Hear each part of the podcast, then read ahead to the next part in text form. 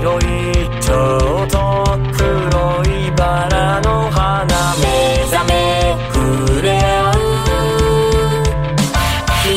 Bienvenidos a New Player, el podcast de videojuegos de los chavales, con Juans, Nowhere y Manuark, en twitch.tv barra New Player Podcast.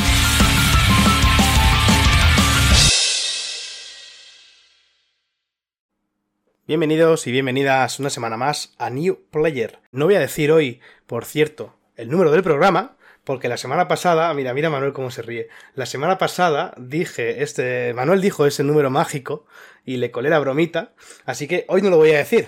Solamente digo que la semana pasada fue el programa número 12. Buenas tardes, Manuel, ¿cómo estás? Eh, bueno, pues aquí un día más con mi cafetito con toques picantes y, y bueno, eh, por fin Pablo se ha dignado a aparecer, no como la semana pasada, lo cual es un increíble logro, ¿no? La verdad es que sí. Pablo, ¿qué tal? Cuéntanos, ¿por qué no viniste la semana pasada? No me acuerdo, tío, no me acuerdo. no me acuerdo, pasado. que es que es un vergüenza eres. Es verdad, no me acuerdo, que te lo dije, no, pero no me acuerdo. Sí, yo, yo sí que me acuerdo. Algo si lo- tendría, tío, estaba liado, estaba liado, no pasa nada. lo peor es que me acuerdo yo y tú no, tío. Es que Buenas tardes. tío. Buenas tardes, ¿qué Chicos. Y hoy tenemos el auténtico placer, la, la verdadera suerte y bueno, todos los adjetivos que se os ocurran, de contar con Nacho Requena, director de la revista Manual, podcaster en Hablemos de videojuegos y muchas más cosas que ahora nos contará. Bienvenido Nacho, ¿cómo estás? Muy buena, ¿qué tal? Eh, buena presentación, ¿eh? muchas gracias. defínalo, defínelo como, como autónomo en general. Autónomo. sí, no, yo bueno, te lo comento porque aquí en, en tu biografía de Twitter eh, nos dices que también escribes y trabajas en cosas. Ahora te preguntaremos por, Sí. por, por todo lo que haces y, bueno, y todo lo que quieras contarnos. Adelante. Os explico brevemente cómo va a funcionar este programa. En principio, eh, Nacho nos va a contar eh, todo, lo que, todo lo que hace. Luego haremos unas preguntas, como siempre, más profesionales, hablando de, de la revista manual y de los proyectos de Nacho. Continuaremos con unas preguntas más personales, que como sabéis que nos gusta meter, las tonterías estas que me invento y que Manuel y Pablo están obligados a decir. Y por último, haremos, haremos una tier list de las portadas de la revista manual que Nacho colocará conforme a él le parezca. Yo soy Juanch, esto es el programa 12 más 1 de la tercera temporada de New Player al lío.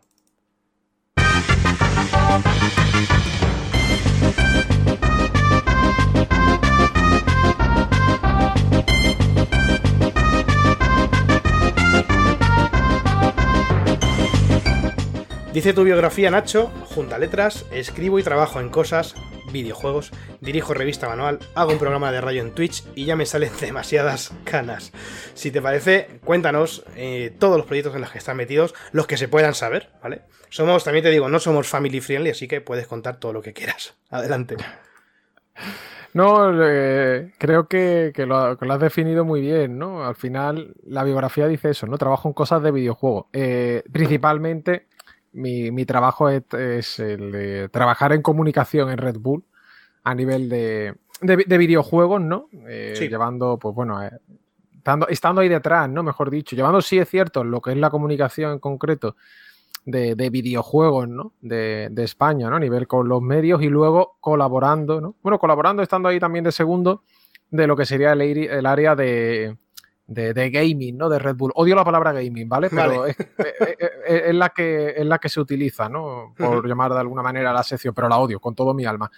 Entonces, bueno, pues estoy ahí, ¿no? Haciendo esas vinculaciones, viendo cómo se puede hacer crecer los videojuegos desde otro punto de vista, sobre todo más el competitivo, en este caso más tocando el área de eSports. Y después, por supuesto, por otro lado, estoy también con, con, con The Game Kitchen, ¿no? Con todo lo que está relacionado con, con The que eso va desde el juego de VR hasta el de cierto penitente, ¿no? Con un capirote y una espada. Uf, tremendo. Qué grande, qué grande, Dios mío. Genial, genial. Lo- Sí que me he enterado hoy de lo que hacías con, con Red Bull. He estado ahí cotilleando un poco más Sí. de lo que ya hice en su día. Pero bueno, genial, genial. Yo la verdad es que, mira, voy a confesar, y es que eh, normalmente, bueno, normalmente, hasta, el- hasta día de hoy, todas las entrevistas que hemos traído, básicamente son propuestas mías. Pero he de decir Sí. que, oye, pues eh, vamos a romper una lanza a favor de Pablo, que esta, esta fue idea suya. Yo la verdad es que no conocía tu revista, de hecho soy suscriptor, no te conocía a ti como, como creador de contenido, etcétera, y la verdad es que, bueno, es- ha sido para mí personalmente un buen descubrimiento, la verdad. Pablo, ¿algo Pues que nada, decir las declaraciones?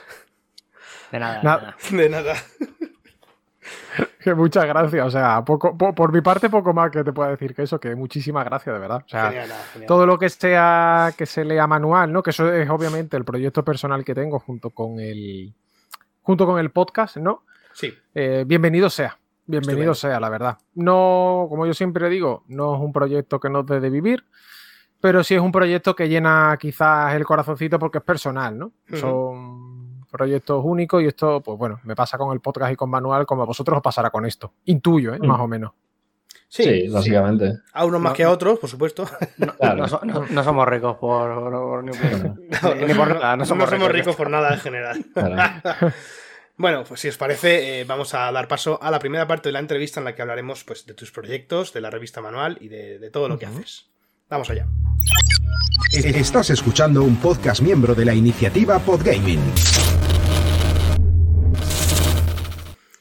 Perfecto, pues nada, tenemos aquí una serie de, de preguntas. Va a comenzar Pablo con, con la primera y es que vas a contarnos un poco de el origen sobre la revista manual. Adelante, Pablo, todo tuyo. Bueno, no, si se lo preguntas tú ya, pues no se pregunta.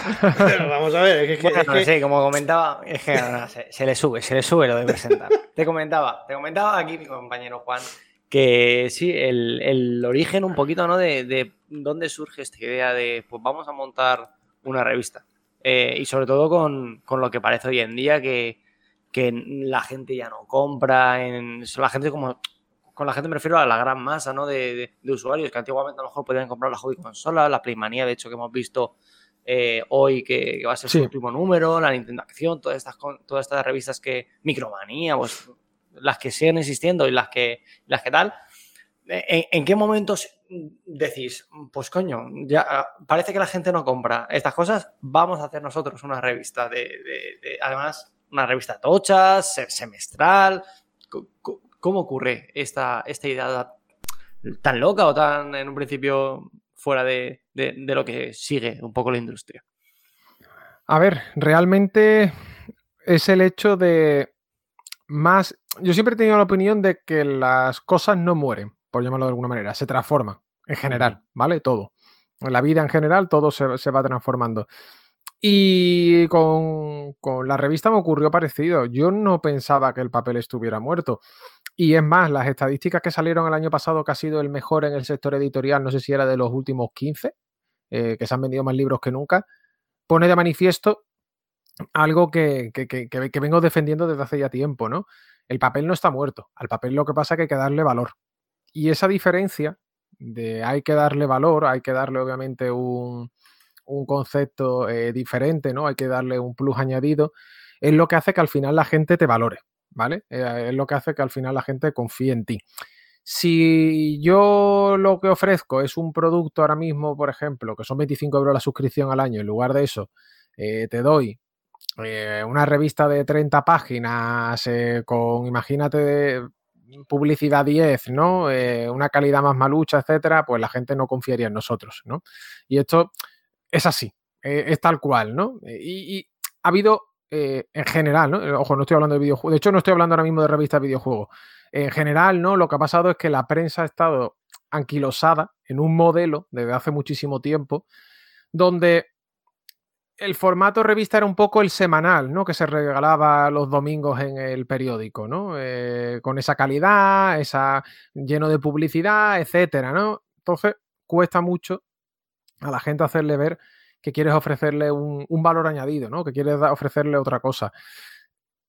Surge Manual con eso, con esa idea en mente, la de vamos a darle una vuelta, vamos a meterle un valor añadido, vamos a hacer que eh, la gente, ¿no? Que está con nosotros al final, pues eh, lo sienta, lo vea y, poco más. Es que es así. O sea, es el hecho de que creía, yo al menos a nivel personal siempre he pensado que el papel no está muerto, simplemente lo que pasa es que hay que darle un valor añadido. Y está ocurriendo también hoy en día ya no solo con eso, sino que eh, si os fijáis en la, eh, digamos que los derroteros que está tomando el papel a nivel de manga, los mangas cada vez son a las ediciones Kanzenban, que vale que valen más caro, pero son más grandes, con una mejor calidad, eh, unas portadas más duras, las sobrecubiertas no son de papel cruché esta mala que parecía que se, se rompía nada más tocarlo. Eh, ocurre también con los libros, te encuentras cada vez más eh, quizás, eh, mira, sacas tú, por ejemplo, el de Berserk, es una buena, o sea, ahí está, ¿no? El otro día Planeta, sin ir más lejos, en el Salón del Manga anunció que va a sacar One Piece 3 en 1, ¿no? También con una tapa, o sea, con un formato más diferente, mejor. En definitiva, si tú a la gente le das un motivo para comprar, la gente va a comprar. El problema es que no podemos pedir 15 euros por algo que valga uno. Y desde esa premisa está todo. Ahí está. Sí, además eh, me gusta mucho lo que comentas porque creo que a, a raíz de estos últimos años el hecho de que muchas cosas se hayan digitalizado también ha hecho que estos elementos, eh, por ejemplo en papel y tal, como que se le dé un valor añadido, más de coleccionismo, se busca más la calidad, el detalle, que sea algo único que quieres guardar para, para muchos años, ¿no? Y Sí. yo te quería preguntar, eh, ya el- cómo viene siendo eh, el, el meollo interior de, de Manual, es decir, cómo se vive, por ejemplo, el día a día en las oficinas de Manual o, o cómo lo vives tú como O- director. Ojalá ¿no? hubiera oficinas de, de revista O- manual. Ojalá, oficinas entre comillas. Oficinas, ¿no? Claro, claro. Al final, manual somos dos personas, ¿eh? Realmente Sí, a, sí. a full, ¿no? Que somos. Y de hecho, el único f- 100% soy yo. Eh, luego, Fran es mi mano derecha, que es el diseñador, que cuando llega a la revista, pues obviamente sí le toca currar un montón. eh, y es el que hace la maquetación de los artículos, pero luego, obviamente, están también todos los colaboradores, ¿no? El método que utilizamos en manual es un poco el siguiente. Nosotros vamos buscando colaboradores que puedan escribir, que nos puedan aportar un valor añadido a la revista. Eh, si, bueno, el, el oyente que sea lector de manual lo sabrá. Si no, pues le decimos simplemente que cada número va rotando gente a nivel de firmas. Eh, si hay una serie de redactores fijos, ¿no? Que es gente en la que confío, gente que sé que escribe muy bien y gente que, que no me va a fallar, pero luego a mí me gusta dar oportunidades a todo el mundo, ¿no? Y en Manual, por ejemplo, llevamos ya más de 100 personas que han colaborado. Eh, me acuerdo que eh, más de una vez me han escrito y me han dicho, oye, yo puedo escribir, es que no tengo seguidores. Y le he dicho que esto no va de seguidores, amigo. Que esto, que, que en manual escribe Yago, que no tiene ni cuenta de Twitter. O sea, pero Yago es conocido, es filólogo, escribe de escándalo y me propone temas y si el tema encaja y está bien, pues para adelante, ¿no?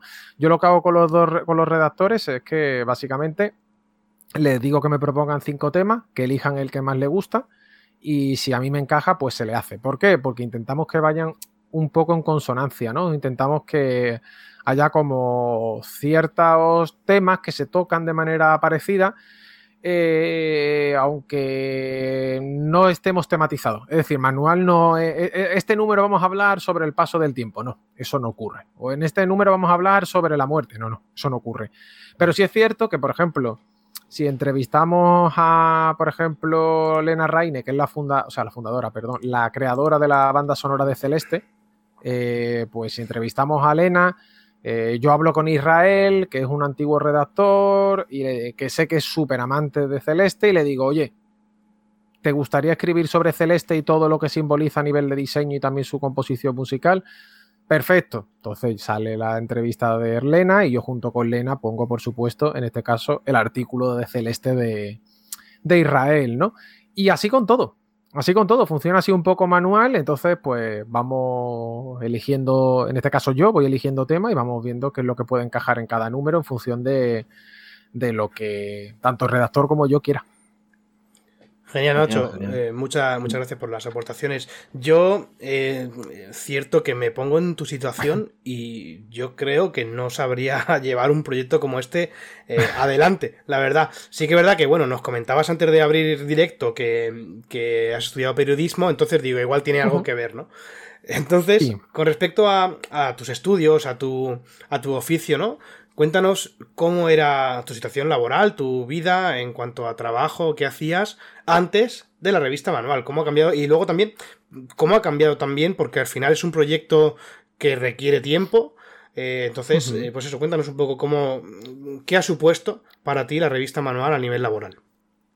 Pues es sencillo, o sea, es bastante sencillo desde el punto de vista de que, digamos que manual, al, al final yo lo digo muchas veces, manual a mí no me da de vivir, o sea, pero nada, ni de lejos. Eh, manual paga la cuota de autónomo y de verdad, o sea, como mucho, ¿eh? no, no, no estoy exagerando con las cifras. Entonces, bueno, lo que eh, al final manual sí me ha dado quizá, y no deja de ser curioso, es que después de estar trabajando, llevar trabajando, en- escribiendo sobre videojuegos desde 2005, desde manera semiprofesional desde 2008 a 2014 y de, y de 2014 eh, ya viviendo de ello, o sea, pudiendo vivir de escribir sobre videojuegos, no deja de ser curioso que después de más de una década lo que me ha dado manual ha sido quizás la relevancia, ¿no? O me ha dado quizás el ponerme más en el, en el panorama. Eh, por llamarlo de alguna manera, ¿eh? dentro de que esto es muy chico y es muy pequeñito y- y no mucho más. Entonces, no ha cambiado mucho. Al final, manual, yo le dedico cada día un poquito para que no, para que el trabajo no se, no se quede estancado. No se acumule. Y desde eso, de todo un poco. O sea, he sido camarero, he sido reparte flyers, he sido. eh, eh, he perfumado a señoras en el corte inglés, literalmente vestido de chaqueta. He trabajado en la radio, etcétera, etcétera. En 2014 ya sí se me da una oportunidad ¿no? para eh, trabajar 100% de periodista en, en el grupo AD Selezón. Y en este sentido yo acepto, por supuesto. eh, y digamos que es algo, ¿no? Yo me comí lo peor de la crisis, eh, que al final esa crisis que entra en 2008, yo terminé la carrera a comienzo de 2011 eh, y no me queda más remedio que, pues, pillarme esa, esa maravillosa época, maravillosa sarcástica, por supuesto, de, que hubo 5 o 6 millones de parados, pues yo era uno de ellos. No, no había más. O sea, iban encadenando trabajo purria desde el punto de vista salarial, mucho en negro porque la persona no te quería dar de alta, etcétera, etcétera, ¿no? No hay mucho más. O sea, no hay mucho más. Al final yo también creo que Manual surge porque yo también había tenido antes muchos proyectos, del que más orgulloso me siento es No Solo Geeks, que era una página web que creamos en 2008 que aunaba cine, series y videojuegos. Eso que ahora es tan normal, ¿no? Eh, en 2008 nosotros lo hicimos, ¿no? Que solamente lo hacía IGN eh, y lo hicimos aquí en España. Iba muy bien. La crisis también fue publicitaria, nos afectó. Pasó de ser un proyecto que estaba creciendo y que empezaba a dar dinero a directamente irse al garete, porque fue también, de hecho, la caída de muchísimos medios, ¿no? En este sentido. Y al final de tantos fracasos, terminas aprendiendo. Porque yo siempre lo digo, lo bueno del fracaso es que quieras aprender. Ya está, ¿vale? Porque el fracaso no tiene nada bueno. Esto es así. El que te diga que el fracaso tiene algo bueno, mentira. El fracaso no tiene nada bueno. Fracaso tiene algo bueno si tú quieres eh, asimilar las experiencias que te deja. Pero eso no. O sea, Correcto. si tú me dices ahora mismo, eh, Nacho, ¿volverías al pasado y que no solo Geeks eh, fuera exitoso a cambio de que no saliera revista manual? Mi respuesta es sí. ¿Por qué? Porque estaría pues hace 13 años viviendo de una página web, ¿sabes? Que, creamos un grupo de colegas en la, en la carrera, ¿no? Y no habría, habría tenido otro recorrido, pero desde ese punto de vista, pues no me habría pegado tres años en paro, etcétera, etcétera. Pero fracasas, aprendes, vuelves a otros sitios, vuelves a aprender de ese otro sitio y al final, oye, va, como siempre digo, vas mejorando como persona, ¿no? Te transformas, ¿no? Sí, so- sobre todo al final hay, hay que, hay que querer aprender de- del fracaso, ¿no? También, Sí, obviamente, es eso. obviamente entiendo que una persona que está eh, fracasando y fracasando, pues al final dice, joder, otra vez, me cago en la puta, eh, no quiero fracasar más, coño. Pero sí que No, verdad. no, que- y normal, ¿eh? Que a mí me pasó, ¿eh? Sí, que yo sí, llegaba sí. a un punto Claro. donde decía, tío, estoy hasta los mismísimos de, de tropezar. O sea, estoy hasta los mismísimos de fracasar, porque todo aquel proyecto que intento hacer fracasa. Fracasa una y otra y otra y otra y otra vez, ¿no? Y con manual, de hecho, no os voy a negar que cuando yo empecé con revista manual, esto lo he dicho en muchas entrevistas, no, pero, hombre, se veía que iba a ser un éxito asegurado. Digo, éxito asegurado, literalmente todas las personas a las que yo le contaba la idea me decían que era una locura. Todas, todas. Es más, nos rechazaron todas las editoriales hasta que nos, eh, hasta que Dolmen eh, nos aceptó.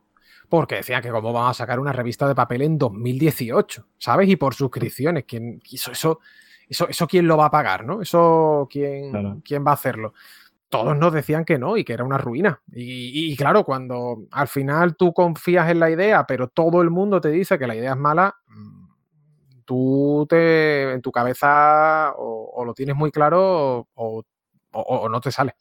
Te van comiendo la moral al final, claro. Muchísimo, muchísimo. Además, yo no se me olvidará un día estando en los 100 montaditos, fíjate, me acuerdo hasta del bar, enseñándole a dos o tres amigos. eh, fue lo típico, ¿no? Quedas con unos amigos, están todas las cosas cerradas, ¿qué es lo que hay abierto? Un McDonald's, un Burger King y un 100 montaditos. Vaya publicidad que la acabamos de hacer, por cierto. Eh, De gratis. Tampoco vale. mucho, no te creas. bueno, no te creas, pero le hemos dado. Pues quedamos en los 100 montaditos, que tampoco es que sea la panacea ¿no? de, de la alimentación y la bebida, pero eh, le enseñé la idea con un portátil y yo me acuerdo esas caras mirándome como Nacho. Tienes un trabajo. mm, eh, dentro de cabe te va bien. Te vas a meter en este follón. Esto no va a funcionar, no sé qué, tal, esto, lo otro. Y eso mina, mina, mina, mi- mina la moral, ¿eh? O sea, tal cual. No Ideas post-crisis en, en bares de, de la crisis. Tal, tal cual, ideas post-crisis en bares de la crisis. Es. Pues yo Tal tenía una, una- una duda, tío, porque una de las ideas así como más sorprendentes de esta revista Mano, a lo de alguien que vaya a suscribirse, es el tema de la periodicidad. Es decir, la Sí. revista sale cada dos revistas al año, cada seis meses. Tal cual. Sí, Que en, por- en realidad, en, en realidad no está mal, pues son eh, 10 euros la revista. Bueno, eh, ahora serán eh, 12.50 la sí, revista. ¿no? 50 que realmente lleva o sea, la revista se sigue quedando al mismo precio porque lo que hacemos es que la subida de 5 euros que hemos tenido es para los gastos de envío de mensajería directa. Sí, sí, que ya to- eh, yo que te sigo en Twitter, las, las movidas que habéis tenido con correos es para ir y matarlos a todos, porque ha sido increíble. De hecho, yo Mm, sí. mismo tuve ese- yo, yo te te hablé hace muchísimo porque cuando me cambié de casa tuve una movida increíble. Claro, Es yo horroroso. entiendo que siempre lo habéis dicho que, que cuando una revista se pierde y os la vuelven a enviar, en este caso no, a mí no sé cuál me enviasteis, es una revista que vosotros mm, perdéis el dinero. Literalmente. Por- por- porque es correos que te debe tener en algún tipo de, de almacén secreto un montón Hay- de revistas manual. Hay- a- a- ¿Habéis jugado a Hades, el juego de Super Giant? Sí, Sí. ¿Vale? Ah, ¿Sabéis cuándo se abre el agujero este el, eh, que baja al, sub- al inframundo, ¿no? Sí. Eh, bueno, el inframundo del inframundo, ¿no? Que baja a otra dimensión, una- el agujero negro. Pues manual es ese agujero negro. Entras y no sabemos dónde hay un montón de revistas. Y te hablo literalmente centenares de revistas. Sí, sí, sí, sí. Tiene que ser una locura. Bueno, pues eh, volviendo un poco a la pregunta, el tema de, de lo, de lo cada seis meses, es decir, dos revistas al año, supongo que será por, por tema de calidad, es decir, eh, la primera, pues eh, tener el, el inmenso placer, que envidia, de poder hablar con Fumito Ueda o con Sam Lake. Mm. No, supongo que no es una cosa que coges el móvil y dices, oye, tal, Claro. Fumito, café esta tarde, y te pregunto unas cositas, pues entiendo que no. Entiendo que llevará un trabajo, a lo mejor eh, ir a una conferencia, a una Mm. conferencia, no, a lo mejor una feria, una, una GDC y aprovechar que va, oye, tal, pues hay suerte. Tal cual, y, tal cual. Será algo así, ¿no? Entonces, Sí, sí, el es así. tema de la periodicidad es, es por, por tema de calidad, de poder dar una buena, una buena revista, de que la gente Mm. se prepare sus artículos con tiempo y, y todo esto. Es una mezcla de todo. Me explico. Es, es una mezcla de uno. Por un lado, yo considero que eh, cuando haces muchas revistas mensuales, eh, no te da tiempo a leerla. Y al final puedes terminar también como cansando ¿no? al usuario, ¿no? Esto me lo dice hasta el propio Juan Tejerina, ¿no? El, el director de, de, de Games Tribune. Él mismo me lo dice. dice, tío, es que nosotros tenemos el hándicap de que salimos cada mes y la gente se nos puede cansar de nosotros, se puede cansar de nosotros, ¿no? Y fíjate, eso me lo dice, me lo dice el propio Juan, ¿no? Y claro, eso es verdad. Y yo, claro, yo con manual, a mí me pasa que muchas veces no leo las revistas que me llegan mensuales, no de GTM, sino en general, ¿no? De otras que esté suscrito o incluso publicaciones que salgan al mes. Y el primero es uno de vamos a intentar que el usuario, si tiene que leer algo nuestro, sea algo muy bueno. Y vamos a darle tiempo para que lo lea. ¿Cómo se le da tiempo para que lo lea? Realizándole un contenido muy bueno. ¿Cómo se realiza un contenido muy bueno? Espaciándolo en el tiempo. Si yo, por ejemplo, manual la sacara cada mes, primero que las entrevistas empezarían a bajar la calidad. Desde el punto de vista, bajar la calidad y no, eh, no, no- no- no es- lo que voy a decir ahora no es despectivo, sino que entrevistaría a una persona random, entre comillas, de un estudio que a lo mejor es, vete tú a saber, un junior que lleva seis meses trabajando en el estudio, Sí, que no es Porque- Fumito Ueda, ¿sabes? que no es Fumito Ueda, no es Sun Lake, no es básicamente, eh, entre Sí, comillas, ¿no? de, de- de Yo- todas las claro, no es Yoko Shimomura, no-. Claro, no es Yoko Shimomura, no es Gustavo Santaolalla, es decir, serían perfiles más bajos. Si son perfiles más bajos, empiezas a interesar menos a la gente. Esto es regla de tres. O sea, es así. No, no hay más. Ya de por sí, la gente sigue viendo las revistas y te digo que conoce a la mitad de la mitad de la mitad de los que aparecen en portada. Y es normal. Es normal, ¿vale? O sea, Tienes es que estar muy totalmente. metido en el mundillo para saber. Porque oh, Mm. Sam Lake. p- O sea, sí, te, te puede sonar en la cara porque pues al fin y al cabo le pusieron su cara a Max. Payne, pero si no has conocido nunca a Max Payne, eh, ves este tío y dices, bueno, ¿qué, quién Claro. es este guapera, no? ¿Por, por qué está Claro. aquí? Claro. Tal cual, y al final es eso, es darle un valor añadido, darle una calidad eh, adicional, ¿no? A lo que estás haciendo y que tenga más, más sentido, ¿no? Que los reportajes sean buenos, que los ensayos sean buenos y, y ya digo, ofrecer un producto. A mí me gusta, de hecho, Manual, esto es un- una curiosidad que siempre comento y me gusta mucho. Manual no está registrada eh, como una revista, está registrada como un libro. Tiene un ISBN y es un libro, ¿vale? O sea, y de hecho tiene el IRPF, o sea, el IVA que cuando tú vas a una tienda es el del 4%, que es el de, una, el de un libro. Hostia. Entonces, aunque lo llamamos revista manual, es realmente libro manual 1, libro manual 2, libro manual 3. Y lo que queremos es que cada seis meses tengas un libro de 200 páginas con una calidad buena, con un precio bastante inferior, ya te lo digo, al que realmente cuesta hacerlo, porque esta revista, por ejemplo, si, si la tuviéramos que sacar en tienda, tendría que ser mucho más cara. Eh, o sea, en tienda me refiero para que después de irnos, ¿no? Ya de por sí en tienda, desde el primer momento prácticamente le perdíamos dinero. Pero ahora, si nosotros quisiéramos sacar a tienda esto, cada revista tiene que salir a 20 euros. Hostia. Sin exagerarte, ¿eh? Sin exagerarte. Inclu- y 20 euros creo que estoy siendo generoso. Porque están los precios del papel, son, insu- son insufribles hoy en día, desde hace un año que no paran de subir. Mm. Y la idea era esa, o sea, que cada seis meses tuviera pues la mejor calidad posible. Esa era la Sí, clave. y bueno, y dar, y dar tiempo a la gente. Al final, yo no creo Exacto. que esta revista Eso se la es. compre, pues como nos compraba, como me compraba yo la hobby consolas cuando tenía 10, Ujú. 11 años. Esta revista, yo solo de mi hermano la mirará y dirá, Sí, ¿qué hago yo con esto? ¿Sabes? Tú la lees porque te interesan las entrevistas, qué pensará esta persona, cómo hablará, qué le habrán preguntado, qué tal. Y al fin y al cabo, pues todos estamos ocupados con nuestra vida, el que tenga hijos más aún, Y al final, eh, pues yo dedico la lectura un ratito por la noche antes de dormirme. Y hay veces que me duermo en mitad de entrevista, estoy leyendo y digo, y caigo. Pues necesito también un, tiempo, o algunas noches que directamente no te apetece ni leer, no porque el contenido sea malo, sino porque llegas reventado y dices, es que no me, es que no. no me Créeme, apetece". que- créeme que compro más libros de los que realmente leo. Y es simplemente por el hecho de que me encanta leer, pero es que no tengo tiempo. O sea, hecho, literalmente no tengo tiempo, pero ya me pasa con vídeo. Al final lo que más, también es de formación profesional de la facultad que he salido.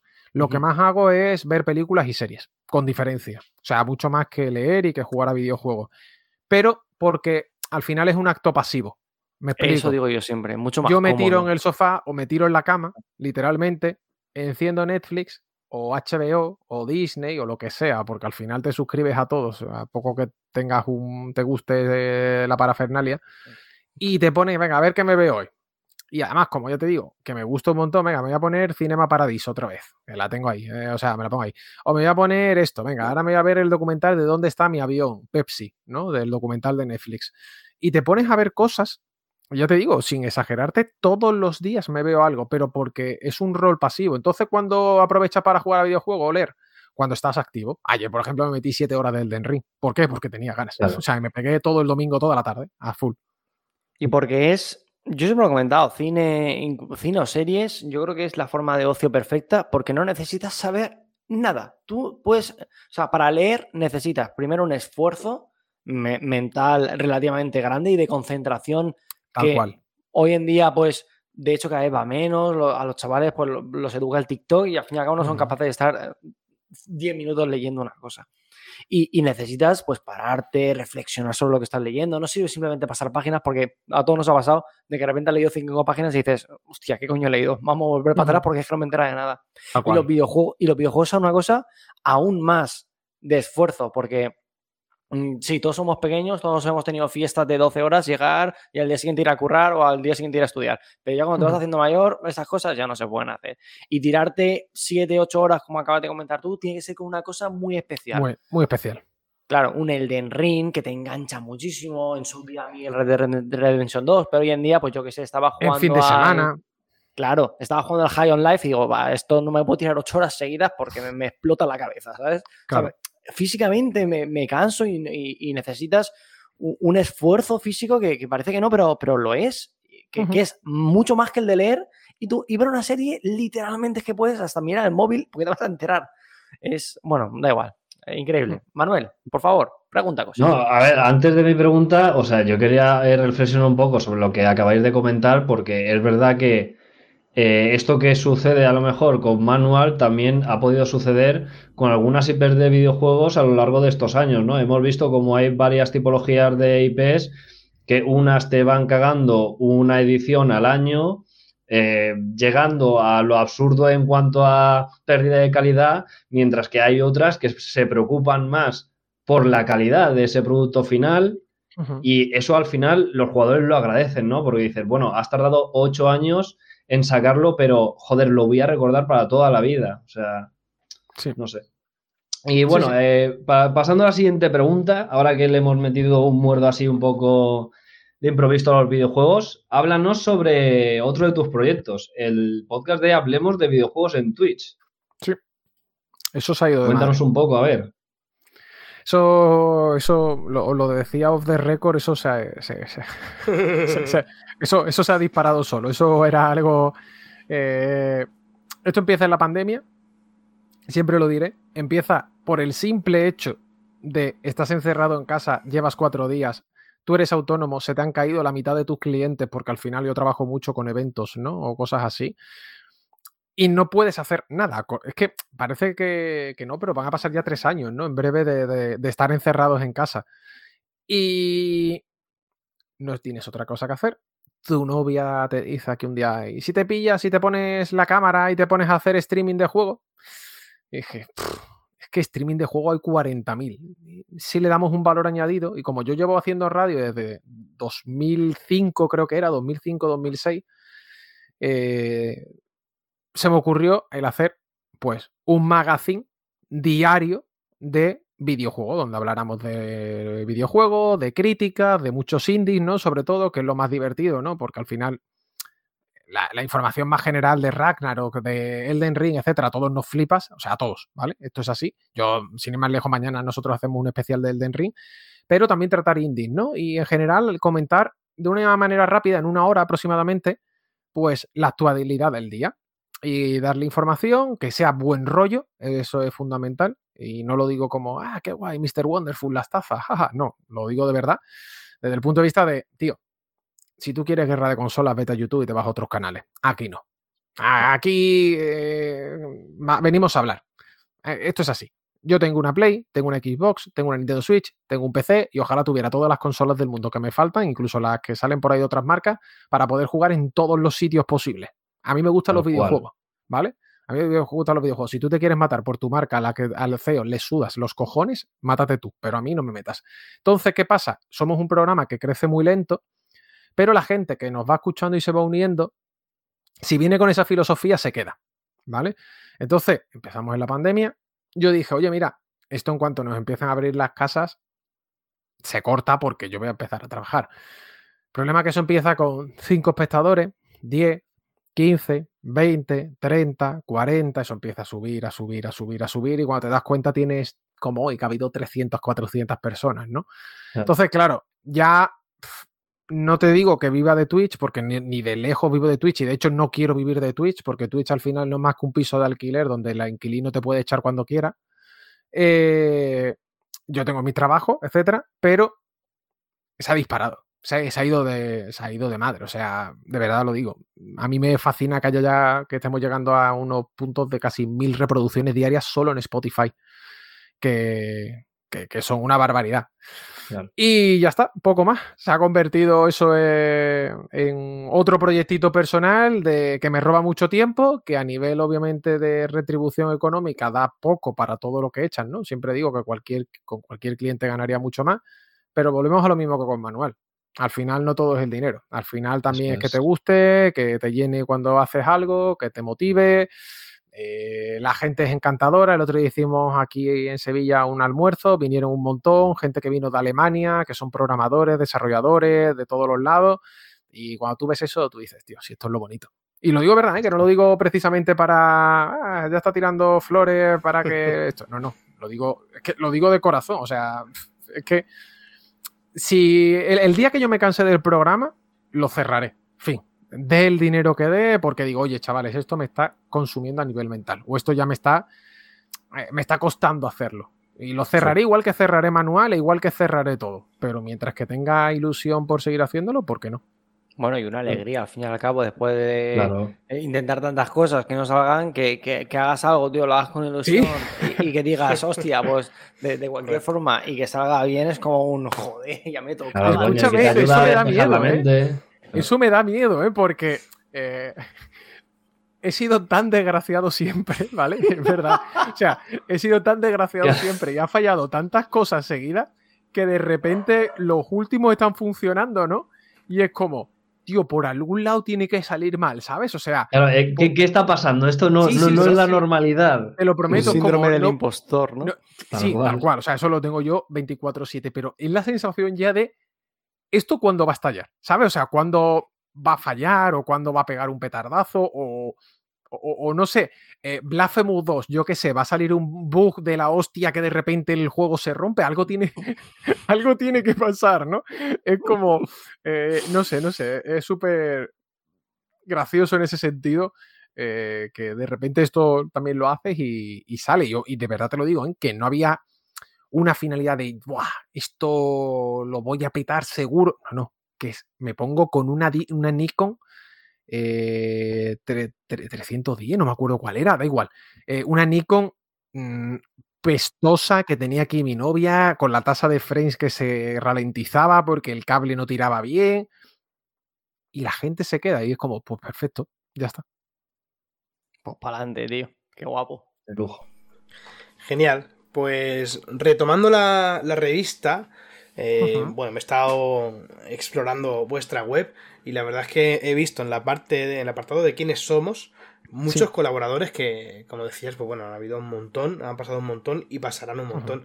Por ejemplo, eh, he leído por ahí a Alberto Venegas, a Paula Croft, Sí.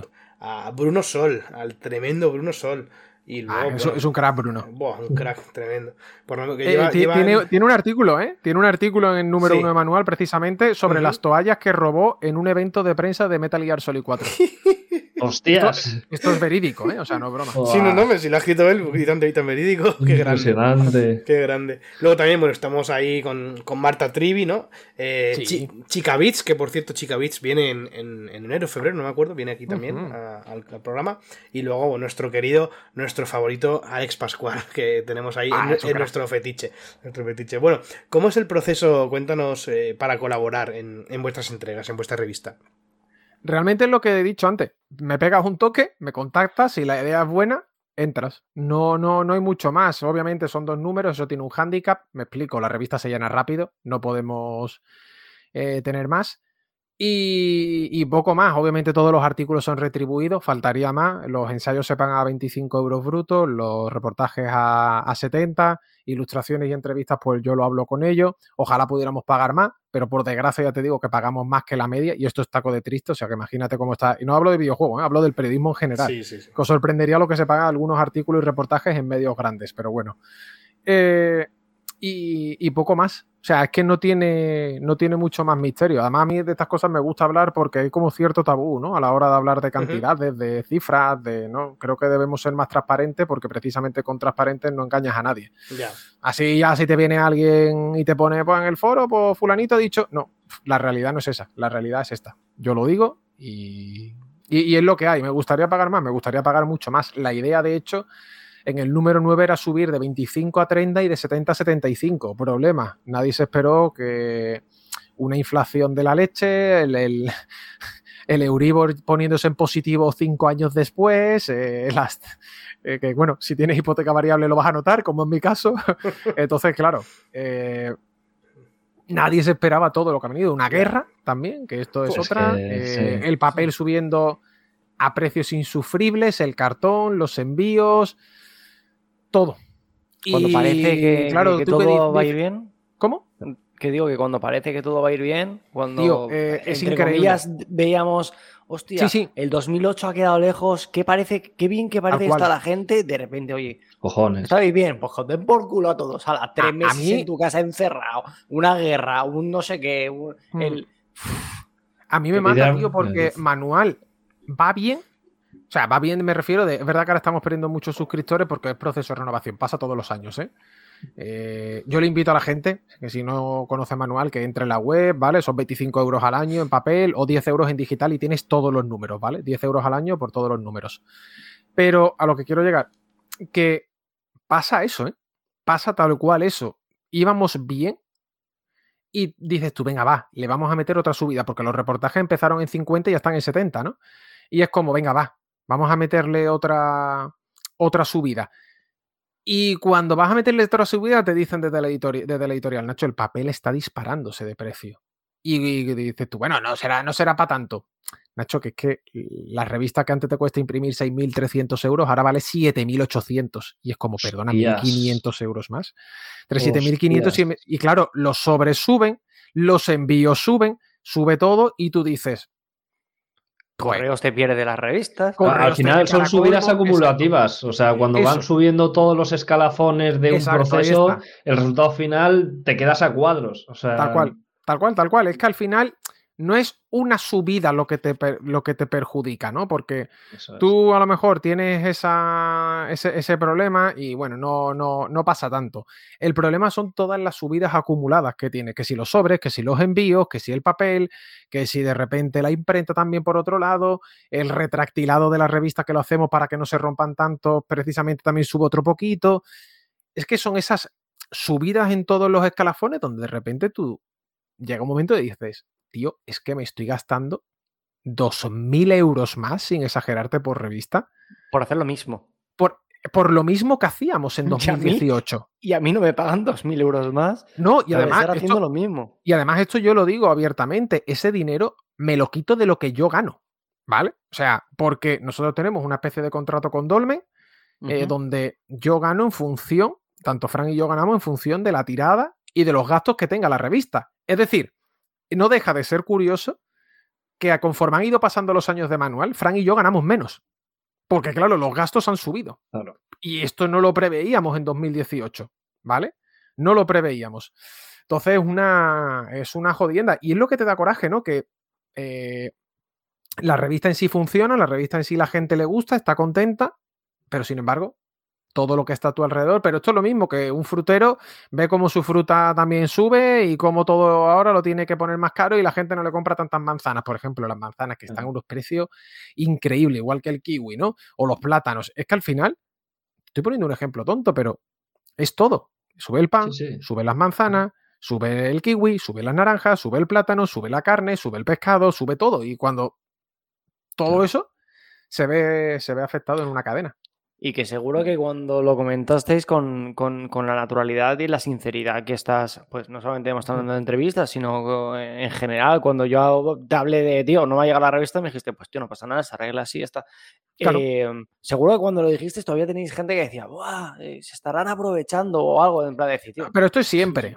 Esto, Claro. esto, pasa? Claro. esto pasa siempre, ¿eh? O sea, siempre, va, siempre vas a tener a alguien que, que va a ver ahí fantasmas y que, y que va a ver cosas, ¿no? Eh, me acuerdo hace dos años que salió un documento de Excel de Game Press Paid Me, no sé si os acordáis, ¿no? De la prensa del juego, págame, ¿no?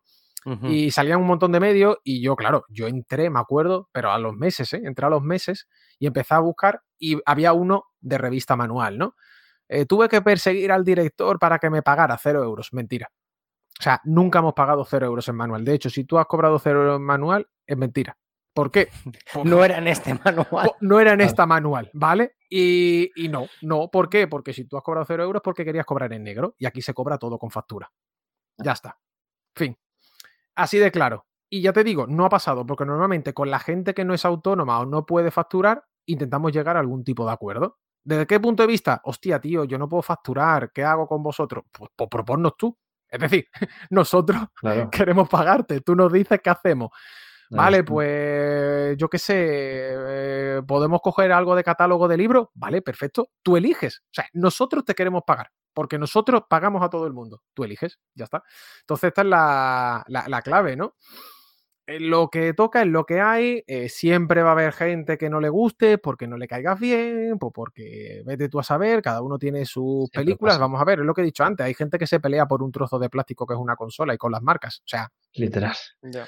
eh, en la- la- las cabezas están muy malas, ¿eh? Las cabecitas, Sí. de, la, de- las cabecitas del personal. es- es- y que yo, me he tonto, dado cuenta que con las redes sociales, sobre todo, eh, a raíz del paso de los últimos Mm. años, como que da la sensación de que todo se ha radicalizado mucho Todo. más, que todo tiene que ser o blanco o negro y no hay lugar al debate de, de gris. Nada.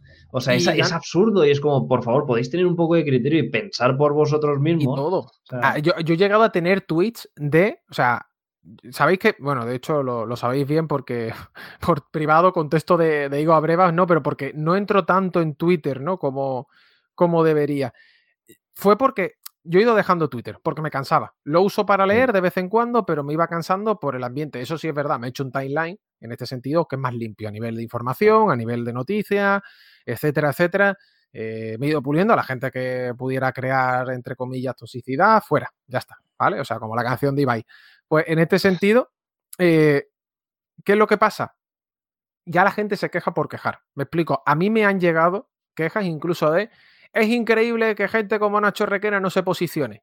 Y Nacho Requena estaba sacando a los perros en el parque y no se había enterado de la movida y cualquier cosa, ¿no? Y además es como, ¿por qué me tengo que posicionar de cualquier cosa? Y era una chorrada, ¿eh? No me acuerdo qué era, pero era, era la mayor estupidez del mundo. Y ya cuando tú ves ese tipo de tweets, es como, madre mía, Twitter, es como paso. Entonces yo ya, ¿qué es lo que hago en Twitter?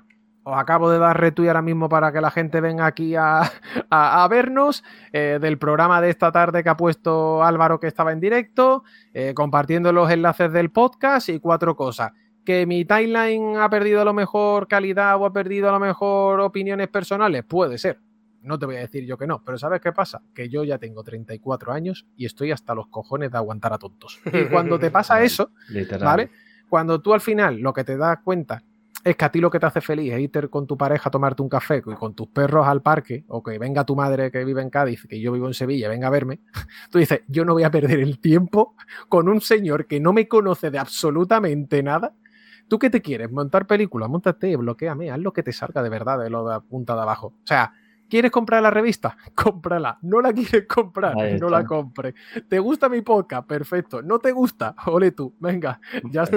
Y mi filosofía hoy en día ya es esa. No sé si ya con 34 parezco un señor de 75 dándoles de comer a las palomas en el parque, pero es ya la sensación de... Ya, estamos que- así todos. No, no, es que, No, es que soy yo bien, literal, o sea, yo no he parado de bloquear y silenciar gente y tal, o sea, es Yo como- silencio, hay muchas silencio. personas que se piensan que, que Twitter, por poner el ejemplo del que estamos hablando, es como en la vida real, y yo hay veces que estoy un rato navegando por Twitter y digo, eh, salgo cabreado y luego sales a la calle, dices, Y nadie te "Eh, interesa. es literalmente otro planeta, la gente suda pollas de eso, o sea, tienen cosas mejores que hacer que, que ponerse ahí, es que no sé, es absurdo, macho, es, Se, mon- se, absurdo. se monta la de Dios cuando se filtra lo de GTA 6, llega mi novia a casa, Sandra, no sabes lo que pasa, ¿qué pasa? GTA 6, me, me, ¿de qué estás hablando? Déjame tranquila, plan, Voy a beber cualquier cosa y, y cuéntame tus mierdas si quieres, pero no te voy a escuchar.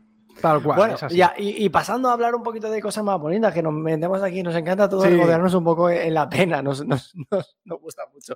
Bueno, nos has hablado de, de Juan Tejerina, que es el director de la revista Games Tribune, Sí. la revista GTM, así para, para hablarlo más, más cortito y tampoco me esfuerce yo aquí con, eh, con mi inglés de Cambridge. Pero bueno, en este caso yo, yo sí que soy usuario de Manual y de hecho yo GTM la conocí por, por Manual. Yo no sé cómo, yo creo que el primer tweet que pusiste de que lo ibas a hacer se tuvo que viralizar de alguna forma, pues yo lo veí, lo vi sin, sin saber nada y dije, hostia, qué guapo. Y coincidió que era cuando yo empezaba por fin a tener un poquito de dinerico para comprarme cosas y dije, pues venga, va a ser. De hecho, creo que había sido la primera suscripción, sin contar Netflix y cosas de esas que al final, pues siempre pues, la compartes con tu primo, tu vecino o, o Juan Miguel de, Nicaragua. Eh, y dije, pues me voy, a, me voy a meter en esta movida de las suscripciones. Y recuerdo que llegó por la primera, de hecho, has comentado que era la primera edición por el tema de, de tener el, el código de Sí. barras y demás, y ya me sorprendió y dije, pues bueno, pues mi nueva casa, aquí nos quedamos, ¿no? En este caso, vosotros sí que tenéis algún tipo de, de colaboración, supongo que para, para tener ese, ese extra de, de- de visibilidad, ¿no? Que puede dar la revista GTM, Sí. que en este caso sí que lleva muchos años más. Hmm. Eh, de hecho, yo creo que la primera que tengo es la 57. Pues fíjate, la 57 y sale una cada mes. A mí Mucho me parece una cosa locura lo que hace GTM con Juan, con Ramiro, con Juanpe y con todo el equipo. Lo digo de verdad, ¿eh? que no le estoy donando la píldora de nuevo. De hecho, he estado- yo con- a Juan no lo considero solamente un compañero de trabajo, sino que lo considero mi amigo. Yo he hablado hoy con Juan, sin ir más lejos, porque hablamos todas las semanas prácticamente, y Juan es mi amigo. O sea, Juan es, es, es colega, ¿vale? Por decirlo de alguna manera. Nos contamos nuestras penas, nos contamos nuestras batallitas también, etcétera, etcétera. Y a mí me parece súper encomiable que de los tres, dos personas tuvieran sus trabajos, porque Juan era diseñador en una empresa multinacional donde cobraba muy bien y deja su trabajo por GTM. Ramiro tenía un trabajo fijo también, creo que era como cocinero, y deja su trabajo por GTM. Eh, Juan Pesci estaba, creo que terminando eh, la carrera, ¿no? Y entra ya ahí también.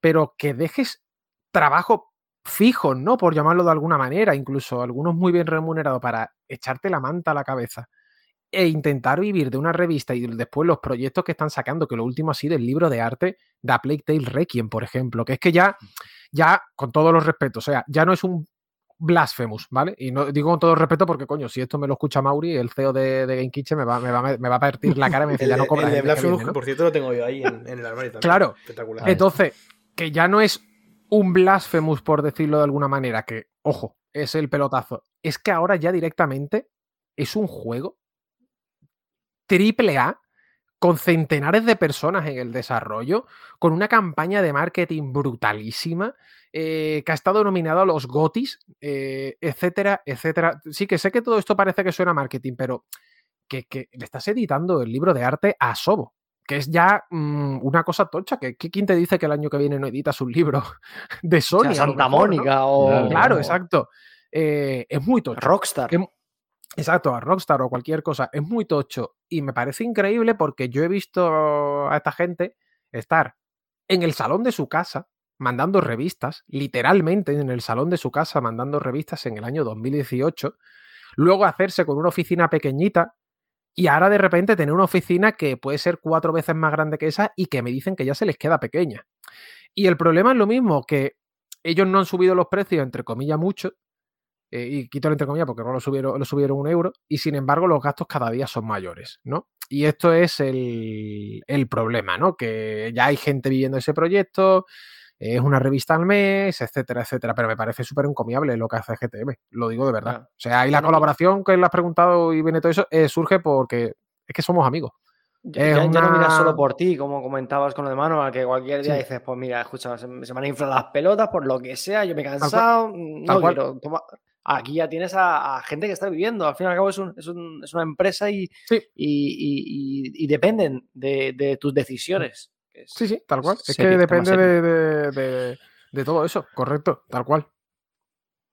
Pues, Vale, Genial, antes, pues Ah, nada, vamos a. antes de seguir, Manuel, ¿habéis- perdona. ¿Hemos eh, terminado esto? Sí, como vamos un poco justo de tiempo, eh, he reestructurado las preguntas, nos quedan tres preguntitas y luego, bueno, si ya lo de la tier list... de Ah, tú tranquilo, ¿eh? O sea, 20 No te minutos, preocupes. 20 minutos puedo, ¿eh? O sea, que no os preocupéis. Vale, pues nada, vamos a, terminar el bloque de preguntas per- em, profesionales con esta que te va a hacer Manuel y ya pasamos a las personales. Vale. Vale, Manuel. Vale, pues nada, vamos a hablar de las portadas, porque Venga. hemos visto que tienen una estética muy marcada, bustos de cada una de las responsabilidades. Eh, ¿En qué os basáis principalmente para decidir quién aparece en la portada? Porque, por ejemplo, vemos ahí a Yokotaro con, con la- el cabezón ese tal. eh, eso, ¿qué, ¿en qué os basáis para esta elección? Realmente es una cuestión de eh, ver quién nos puede encajar. Ya está, sin más. O sea, nosotros, por ejemplo, tenemos el número 8. Yo tenía claro que la portada era Yokotaro, porque la foto sé que le pedimos una foto con la máscara de Mil y tenía claro que iba a ser la portada. Que por cierto, Yokotaro nos pasa una foto de mierda, ¿vale? Así de claro os lo digo. O sea, Square nos pasa una foto vergonzosa. eh, intercambiar correo con los japoneses es la peor cosa del mundo. Yo lo digo como persona que trabaja con japoneses. Yo los quiero mucho, pero son un dolor porque eh, para decir hola uno dice la A, otro dice, o sea, uno dice la H, otro dice la O, otro dice la L y otro dice la A. Y cuando te das cuenta dices, por favor, lo puede decir una sola persona y no hay un proceso tan largo. ¿Y qué pasa? Que nos pasan unas fotos asquerosas, pero asquerosas, y nos dice, Yokotaro dice que pasa de hacerse más fotos, que no le gustan. Porque es verdad, Yokotaro odia las entrevistas. La entrevista de Yokotaro está hecha por mail, ¿no? Porque no le gustan las Sí. entrevistas. Ya. Es más, la primera pregunta de esa entrevista es: Sé que no te gustan las entrevistas, gracias, ¿no? Me dice, sí, me ha obligado. Y dice, sí, me ha obligado el equipo de marketing. Y es verdad, ¿eh? O sea, es tal cual, le obligó, le obligó el equipo de marketing. Entonces, ¿qué pasa? Nosotros pillamos esa foto, esa foto está dibujada encima. Esto no es broma, esa foto es realmente Ah. una foto con dibujo, ¿vale? Para que os hagáis no me había dado cuenta, eh. Mira que estaba repasando antes de la portada, pues. Esa foto es una foto y encima está ampliada porque es una foto que literalmente tiene dos megas, o sea, nos la pasan, son dos megas de, de foto, dos, tres megas, no es más. Y claro, cuando la ampliamos se ve súper pixelado en pantalla. Mi novia es artista, mi novia es de Bellas Artes y le dije, te toca hacer magia. Y pilló la foto, es muy buena, no lo digo porque sea mi pareja, y se puso a dibujar encima de la foto. Hasta que la foto no pareciera una foto y la verdad, quedó muy bien, ¿eh? Ah, O sea, no increíble. Yo a mí me la habéis colado, o sea. Sí, sí. un 10, la verdad. Y la gracia es que Yokotaro dice, nos dijo, me da vergüenza aparecer solo, ¿podéis ponerle algo alrededor? y, se, y se le Wow. pusieron dos o tres cositas así Sí. identificativas, bueno, que era el pot, ¿no? De Nier Automata, ¿no? Y, y nuestro querido Grimoire, ¿no? Con el libro.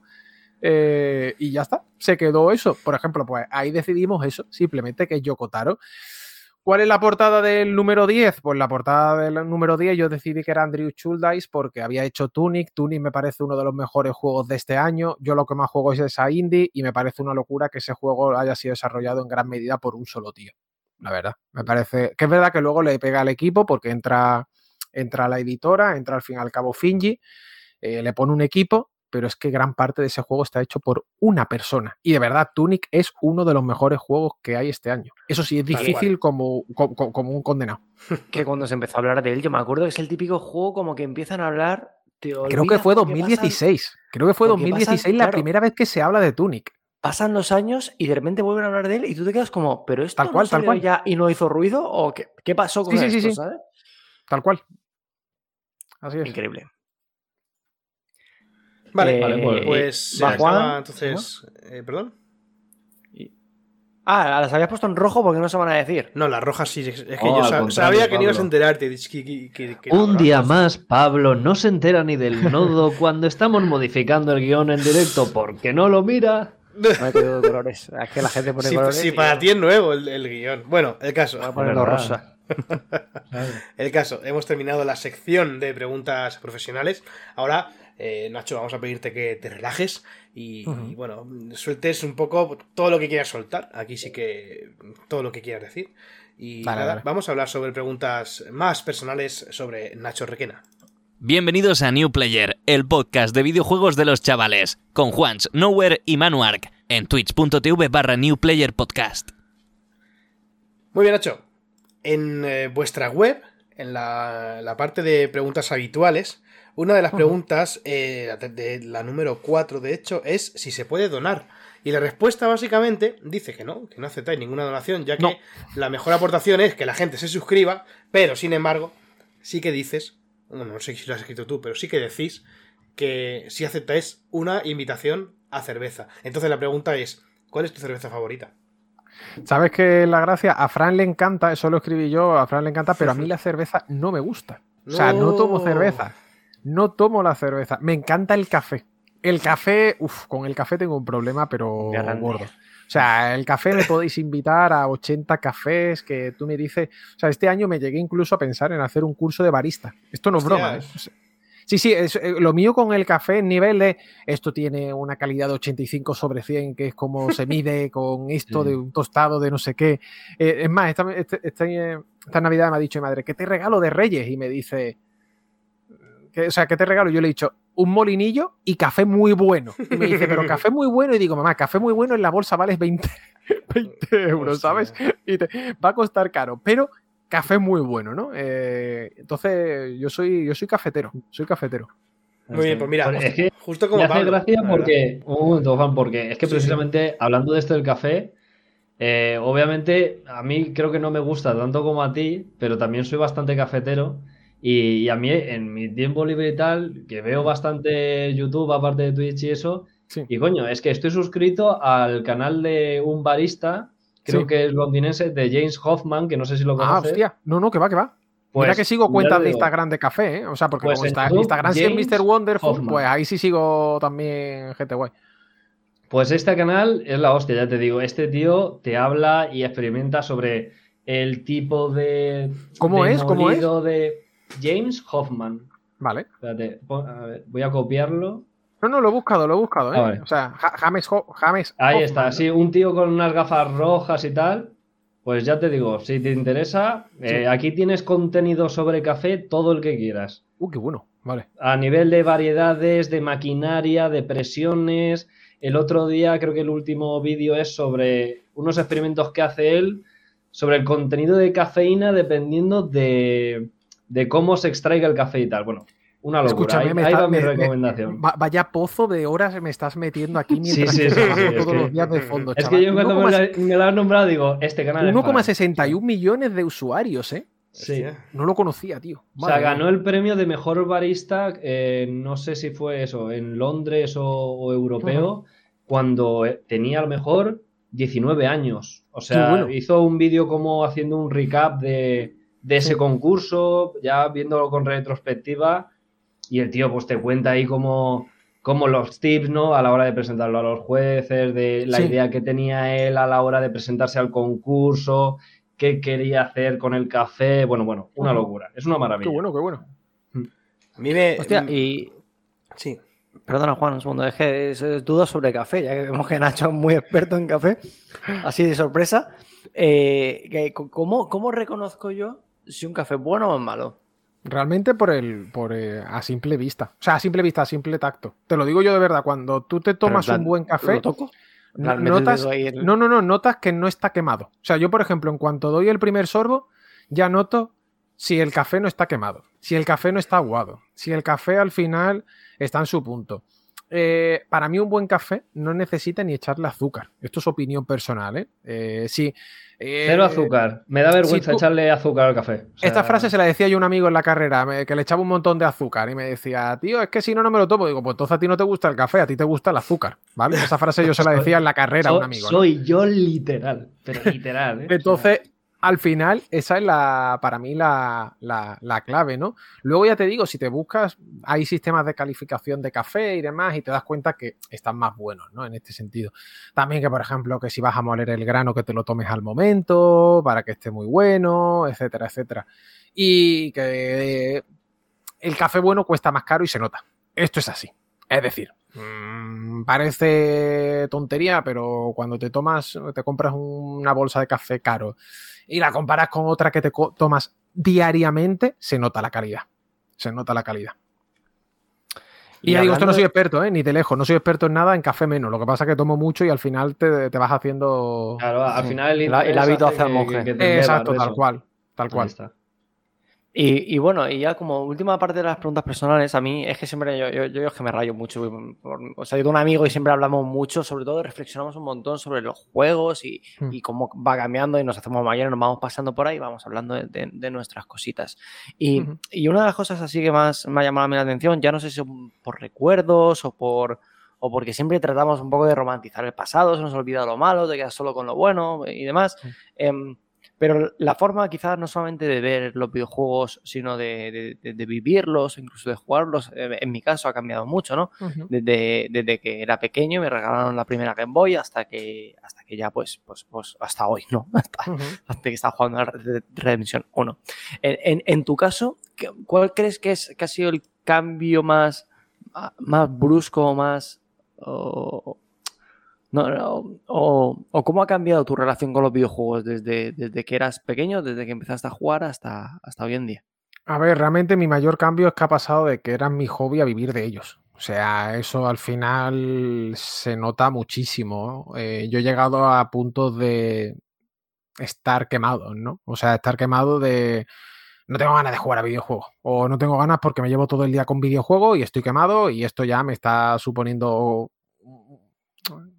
por decirlo en inglés, un break mental, ¿no? Algo así, ¿no? Eh, y es una mierda. Pero, entonces, es lo que digo, mi mayor relación ha cambiado con eso. Ahora, si después de todo esto me siguen gustando los videojuegos, si después de llevarme todo el día con ellos, ahora por la noche a mí me gusta ponerme a jugar a un indie o ponerme a jugar un Elden Ring o cualquier cosa, hostia, esto es amor verdadero, ¿sabes? Esto es que, que, que, me gustan de verdad.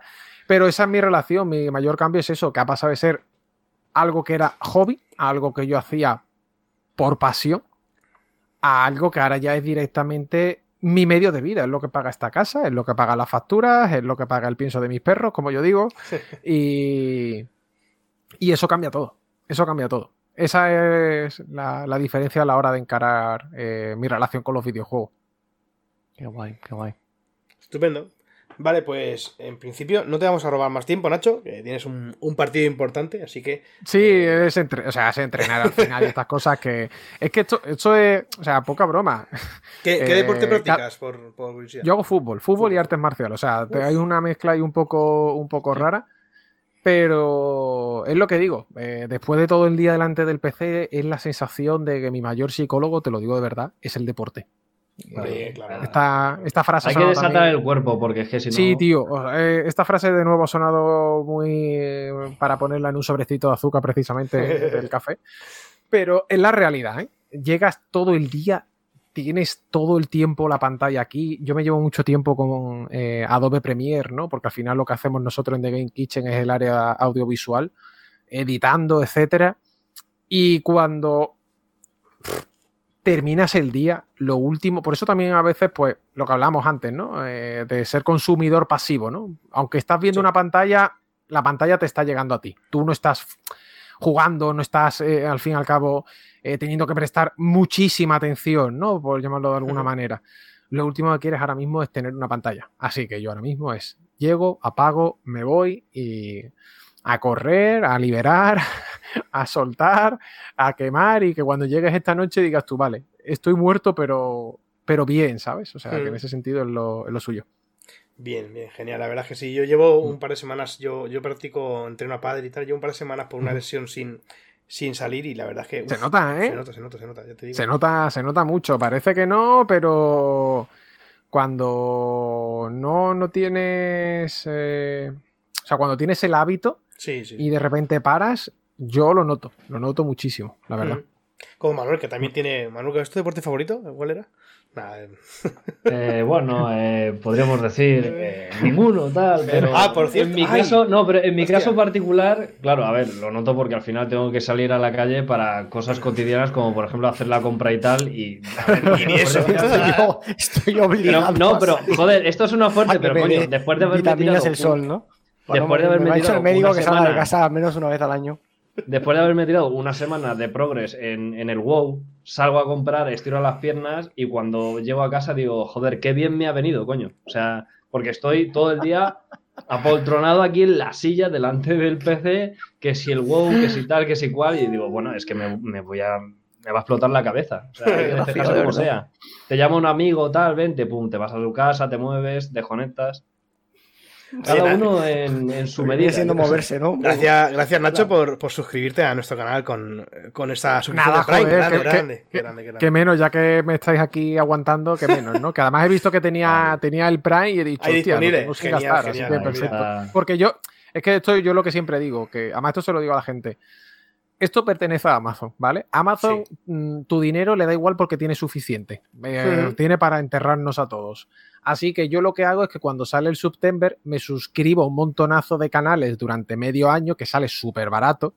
En la partida se la lleva el streamer, entonces yo ya todos los canales que he querido me he suscrito. O sea, todos los canales ya que me quería suscribir me he suscrito medio año.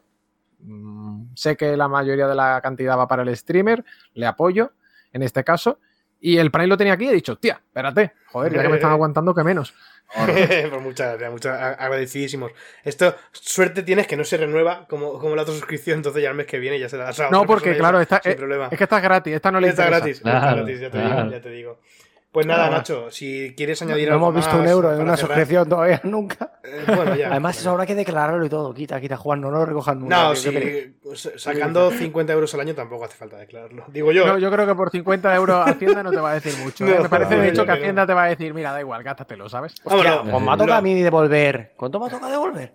Que me habían pagado mal no sé qué una cosa y de repente llega, una- llega el otro día uno de correos, por cierto. Sí. A meter más mierda de correos. Ay, Pablo, tú Yo es que trabajas para la pública, siempre es lo que hay. o sea. Siempre que llega un señor de correos a tu casa, cágate. Porque no te, no te da correos. Bueno, yo una no, yo, carta yo, en- yo, por, yo por desgracia estoy acostumbrado, ¿sabes? O sea que. Bueno, menos, menos Nacho, el resto de gente. Tú, tú vas a, casa del señor de correo. Vas a, Exacto, Oye, ¿qué pasa? Claro, si, si de repente viene alguien de correos a vuestra casa todo serio, te han puesto la multa, hermano, de algo. Sí. Te toca pagar, te toca pagar. Sí, y lo hago el otro día, tío. ¡Pum! Eh, que estaba mal pagado, no sé qué, que debes 400 euros. Y yo, ¿cómo? Uh, Tienes 30 días para pagarlo y si no, te lo suben un 20%. Y yo, "Pero esta pedazo Bueno, de pues mafia que es el gobierno, que es esto, ese, tío? 20% ese- ese- por un ese es el regalo, tu regalo de Navidad. Claro, como, como además diciembre es un mes bueno para ahorrar porque no tienes Claro. gastos ningunos de nada, no tienes que hacer 27 millones de comidas, 27 millones de cenas, 27 millones de regalos. Llevo sacando yo dinero de la cuenta de ahorro desde hace mm, desde el día 3 y cobramos el, el 1, ¿sabes? O sea, bueno, de- un desastre de diciembre. Cuenta de ahorros. Pues muchas ¿eso gracias? Nacho, tío, por, por, por haber estado aquí con nosotros. Voy a hacer aquí de Nada, despedida, Juan, que despido yo hoy. Despide, despide, adelante. Eh, muchas gracias por, por dedicarnos su tiempo, que es lo más preciado que tiene uno, a, a estar hablando con Tren Dos Nadie, que somos nosotros. eh, y bueno, poder conocerte en persona, que siempre, siempre mola. Yo creo que es la idea más chula que ha tenido Juan desde que dijo de va a hacer un podcast. en la que entrevista a la gente.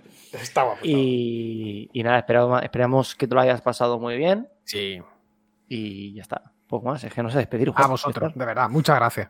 Voy a despedir a Manuel. Manuel, muchas gracias por, por enseñarnos tus gafas otro día más. No. Obviamente, el semana día que yo aparezca en el podcast sin ellas, pues ya está. Darle las gracias a Willy Res, que hace 14 años o no sé cuándo se las vi y dije, esas gafas para el Grande, PC me van a venir bien. Me las pillo, coño. Sabremos que por fin te han denunciado por perseguir eh, niñas en falda. A ver qué vas a decir, Pablo, es que de verdad, anda, que no sé para qué coño te dejamos despedir. Juan, despide tú porque a este tío no le voy a dejar que vuelva al podcast en ningún momento. Juan, Nada. Pablo muchas silenciado de la vida real. Juan, muchas gracias. Déjame despedir. Juan, muchas gracias por haber. Eh, creado. Aunque esto, esto fue idea tuya, sí. pues, fue idea, de hecho, voy a contarlo. No, no esto venga, por favor, que se tiene que ir. señor, vamos, tío, vamos, tiempo, puedes Luego espabilar. pones un tuit y ya está, venga. Claro. Dices, Ale- Alex Pascual, gracias por darme las ideas del podcast. y nada.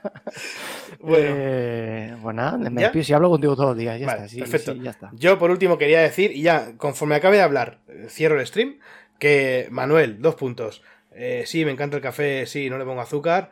Also Manuel, dos puntos. No, perdona, un bombón con Baileys. Un abrazo, gente. Nos vemos. Hombre, pero... No, no, ¿qué? Ah, ¿qué? ¿Tienes que decir algo? Venga, venga. Hombre, es que que yo en mi día a día beba el café de una forma no implica que precisamente cuando vamos a hacer alguna cena puntualmente me apetezca un bombón con Baileys.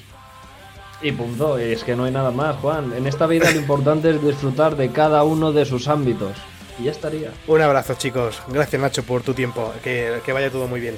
A vosotros, de verdad, muchas gracias, igualmente. Chao, chao. Hasta luego. Chao, chao, chao.